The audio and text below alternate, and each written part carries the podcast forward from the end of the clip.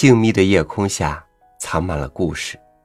每一个故事的背后，都可能有一段你我曾经经历，或者将要经历的生活。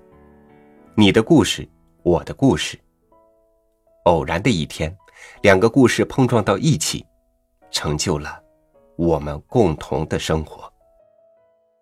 与您分享村田浩一的文章《假想游戏》。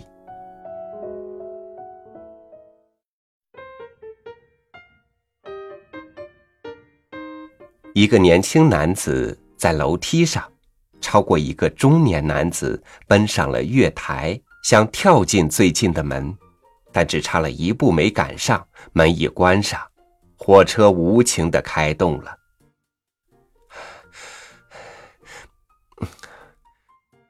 年轻男子呼吸急促，很遗憾的咂了一下嘴。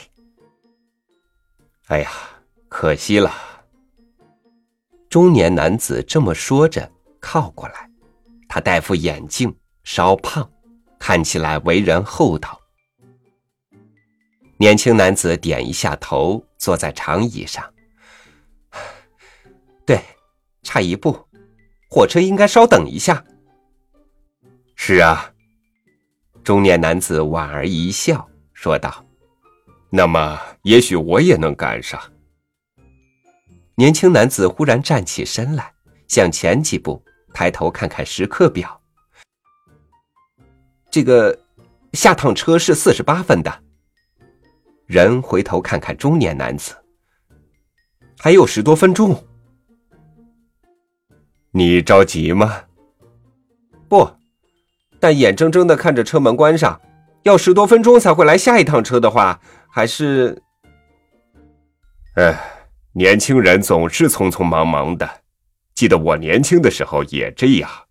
可是我想出一个巧妙打发时间的办法以后，就不那么焦急了。哦，巧妙打发时间的办法，是不是看杂志什么的？不不，想更好的办法。说起来就是假想游戏，把自己和周围的人目前的情况调换一下，或者假定本来没有什么关系的地方有着隐藏的关系，来展开故事的情节，并不怎么有意思似的。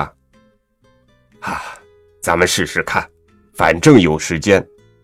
比方说，现在这个月台上有两个人，你和我。看起来没有什么关系的，咱俩之间，其实有着隐藏的秘密关系。是什么关系？原来是亲生父子什么的吗？中年男子微笑着点点头。啊，你多大年纪？什么？年轻男子稍微吃惊的睁大了眼睛。二十三岁。我四十二岁，这么说，你出生的时候我是十九岁，嗯，有可能性。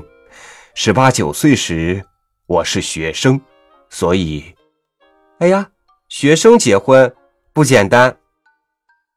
这么说就是这么个情节。当时我是个穷学生，阴差阳错或者故意的跟一个女孩陷入了特殊的关系。这个女孩是从外地来的乡下姑娘。您骗了她？是的，他的家是当地的名门，因此闺女怀孕，父母非常着急。他们也不能忽略面子的，但是她偏要跟我结婚，终于生下了孩子，这个孩子就是你。啊，原来如此。不过。我并没有要娶她的意思。其实孩子生下来的时候，两个人的关系早就完全冷淡了。呃，所以他用生孩子来强迫我跟他结婚，因此我为躲避他就逃走了。他的父母也没有心思收养这种孩子。结果，你到现在的父母那儿去了。这是这样，这样就合情合理了。不过刚才。我们的相遇是为了什么呢？这个之后我发迹了，有了一定的地位和金钱，也有了妻小。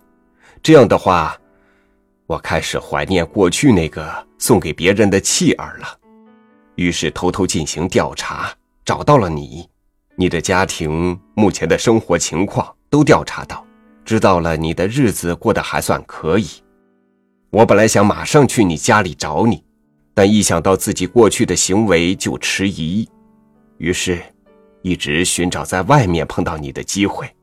看起来我们好像今天在这里偶然碰见，其实，我一直在等待这个时机。现在我坦白一切，我就是你的亲生父亲。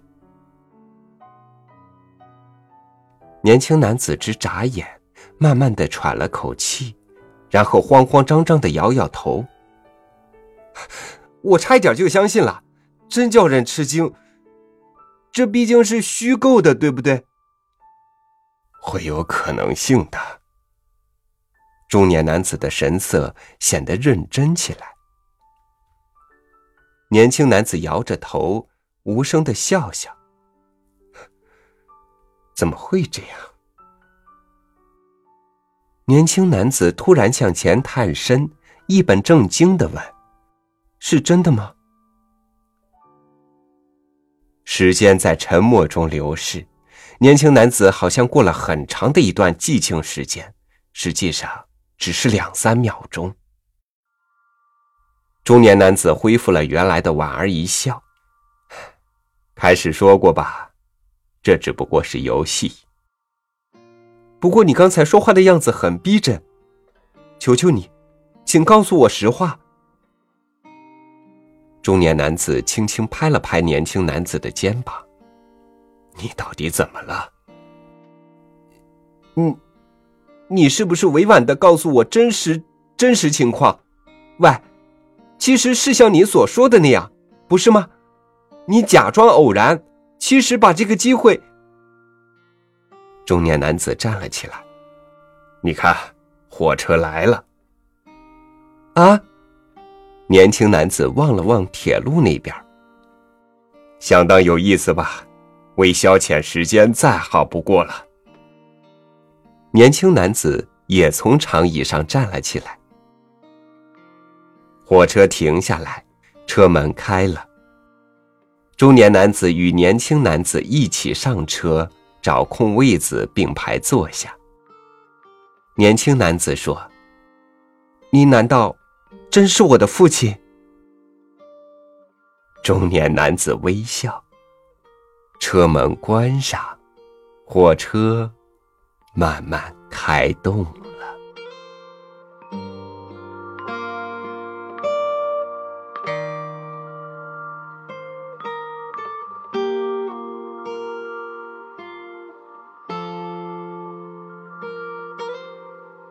你关注的是堆积成了你的生活，哪怕是子虚乌有的事，如果你足够相信，它就能拉偏你的人生。对现实的真实不够认真，对假想的游戏却较起了真。这是一篇小说，还是一篇纪实的散文呢？感谢您收听我的分享，欢迎您关注微信公众号“三六五读书”，收听更多主播音频。我是朝雨，明天见。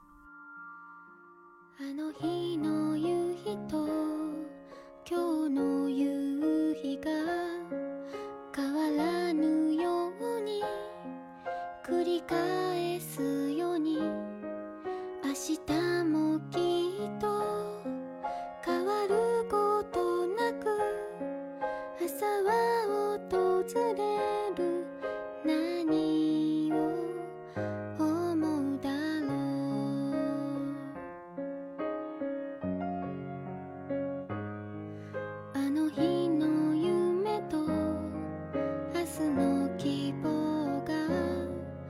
少し違って変わったように明日はきっと